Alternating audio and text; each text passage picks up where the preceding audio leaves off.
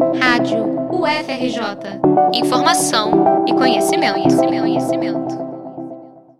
No Instagram, a hashtag StudiGram tem mais de 16 milhões de publicações, em todos os idiomas e formatos. O termo vem da junção das palavras estude, que em inglês significa estudo, e Instagram, plataforma em que surgiu. A tag é usada para definir perfis que têm o foco na preparação de jovens para exames como vestibular e concurso, documentando jornadas individuais de quem esteve ou está nessa etapa da vida. Sobre o conteúdo, eles compartilham dicas, materiais e estratégias para aprovação nos exames. Se observar o que é publicado nessa hashtag, existe um feed quase infinito. Mapas mentais, resumos, anotações e fichas de organização. Técnicas de estudo já conhecidas e que nas redes são expostas com muito capricho, cores e uma caligrafia impecável. O Instagram é uma rede social desenvolvida em 2010. Criada sem fins educacionais, a plataforma inicialmente tinha o objetivo de exibir imagens consideradas bonitas dentro de um padrão estético específico. Embora seja difícil precisar quando surgiram os Studigrams, por volta de 2016, nos Estados Unidos, já havia os primeiros perfis do gênero. Era como se aquela sua colega que faz aquele caderno bonito, colorido, com a letra bonita, quisesse compartilhar as fotos dela além da sala de aula. Ela agora queria compartilhar com outras pessoas. Essa que você ouviu é Bianca Biadene, pesquisadora da área de comunicação.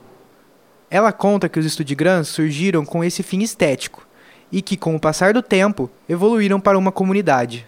Nela, as pessoas trocam dicas de materiais escolares e estratégias para se preparar para as provas. O que, que se percebe? Vai criando ali um ecossistema, né? Um mundo de estudantes que está ligado por fotos então bonitas, mas que depois vem com uma função de ajudar as pessoas, por exemplo.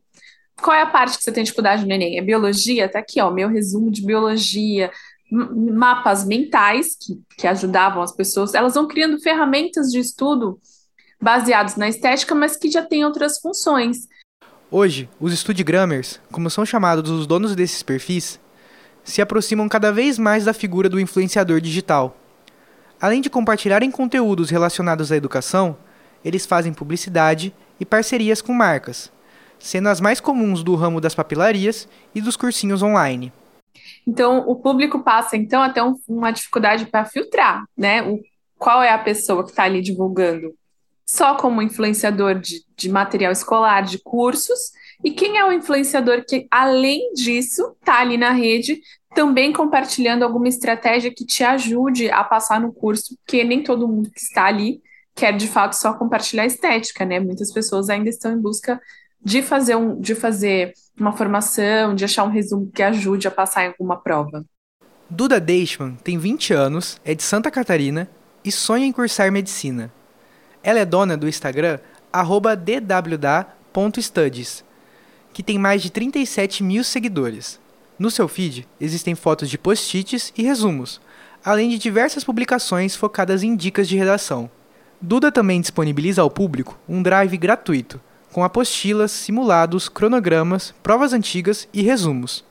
Assim como a tendência aponta, a jovem influenciadora tem parcerias com empresas de cursinhos online e papelarias. De acordo com Duda, seu perfil começou de forma descompromissada, com o objetivo de compartilhar resumos e anotações que fazia para estudar.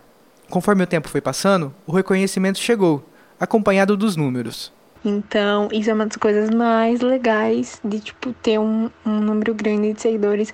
É, tipo, não são só números, são pessoas ali mesmo, sabe, interagindo e mandando mensagem, mandando pergunta na caixinha, comentando, curtindo. Isso é muito legal. A troca que a gente tem é, assim, sensacional.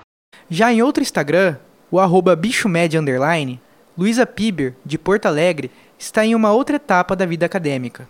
Ela já cursa o segundo semestre de medicina na Pontifícia Universidade Católica do Rio Grande do Sul, a PUC-RS. Dona de um Studigram antes da aprovação no vestibular, Luísa documentou toda a jornada de ingresso na universidade. Hoje, a jovem tem mais de 16 mil seguidores e ainda disponibiliza os materiais que usou em um drive, assim como Duda. A pasta conta com mais de 400 resumos e provas antigas de alguns dos grandes vestibulares do país. Eu acho que o Studio Grow, ele acaba conseguindo ser uma alternativa muito boa para quem estuda sozinho. Não necessariamente que tu precise criar um perfil, mas acompanhar alguns perfis que tu goste, porque tu consegue muitas dicas, uh, não só de aplicativos que vão facilitar o teu estudo, mas também de locais que tu pode acessar para conseguir materiais muito bons, uh, gratuitos, simulados disponíveis, sabe? Então eu acho que é realmente uma comunidade que, nesse sentido, vai agregar muito ao estudante, né? Na visão de Luísa, além de forjarem uma comunidade de estudo, os estudigrams funcionam ainda como suporte emocional para a jornada que, muitas vezes, é difícil e longa até a aprovação. Eu, por exemplo, reprovei várias vezes, né? Mesmo tendo passado em alguns vestibulares, eu não podia cursar naquele momento, então uh, a minha principal prova era o Enem e eu reprovei. E eu sempre postava, né, quando tinha o resultado e que eu não tinha conseguido. E era um dos posts que mais geravam engajamento, porque muitas pessoas se identificavam com esse momento. Porque a gente sabe que é uma minoria que acaba conseguindo passar, né? Então, trazer essa transparência, trazer uh, esse desabafo fazia com que muitas pessoas uh, se reconhecessem naquilo e ficassem melhores uh, com esse processo que a gente tem que viver, né? A trajetória até chegar na universidade não é fácil. Por isso, como Grammer e influenciadora desse meio, Luísa disse se sentir encarregada de tratar esses assuntos com responsabilidade e transparência. Eu sei que a gente está na reta final Ano passado eu estava vivenciando essa reta final, assim como vocês. E eu, e eu mais do que ninguém sei como que esse momento é, né? Eu tava mais uma vez indo prestar o Enem.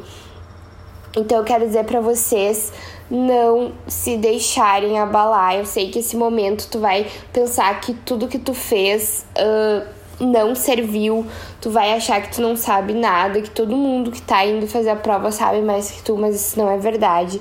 Tenta se concentrar em tudo que tu fez ao longo do ano.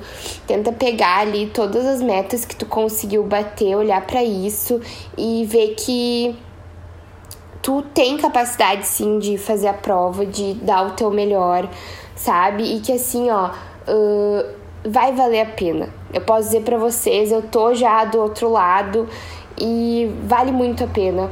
Para conhecer os perfis da Duda e da Luísa no Instagram, acesse dwda.studies e bichomed_. Vale lembrar que os estudigrams são uma forma de estudo que pode ser usada como complemento, inspiração e suporte durante a jornada até a universidade. Mas, se necessário, vale consultar profissionais da área da educação ou da psicologia para um acompanhamento pedagógico. Reportagem de Gabriel Ikegami para a Rádio FRJ.